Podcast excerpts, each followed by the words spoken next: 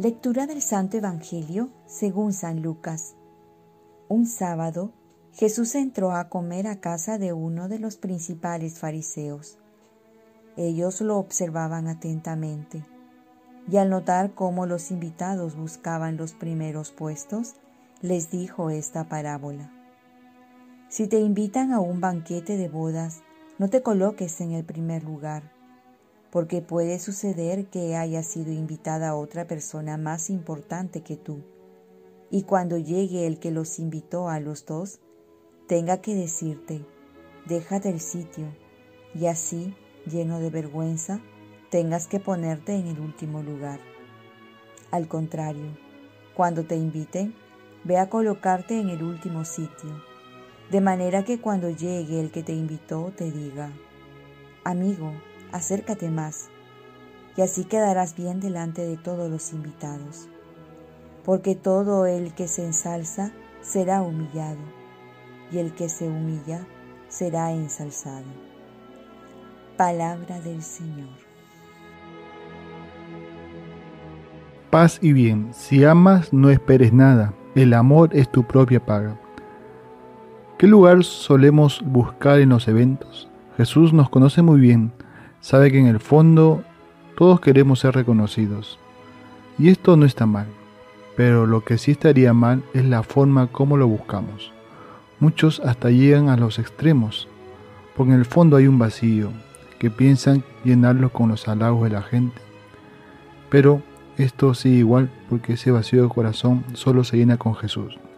Jesús nos revela, ante todo, que es el egoísmo el que quiere siempre buscar ser el centro del mundo y el estar buscándonos a nosotros mismos. Muchas veces nos lleva a perdernos.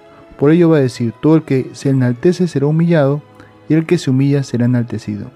Aquí está la fórmula para vencer el egoísmo, que siempre busca el protagonismo, buscar siempre con humildad el último lugar. También el que hace algo buscando recompensa o reconocimiento generalmente termina mal, decepcionado, malhumorado. Pues si tus acciones van a depender de los otros, te van a traer muchos enfados. Por ello, hagamos las cosas con amor. Cuando uno ama, no espera nada, solo da. Su recompensa es haber amado. Y por último, solo Cristo da el verdadero valor a las acciones. Él es el que ve las intenciones sabe recompensar bien. Dice la palabra, Dios que ve en lo oculto sabrá recompensar. Pero eso sí, a su tiempo y a su manera. Porque muchas veces queremos que sea en nuestro tiempo y a nuestra manera. No. Dios tiene el momento indicado y también lo que necesitamos. Por eso hay que confiar en el Señor. Oremos. Virgen María, ayúdame a no buscar puestos ni cargos, sino a saber llevar la carga con mucha humildad. Ofrezcamos nuestro día.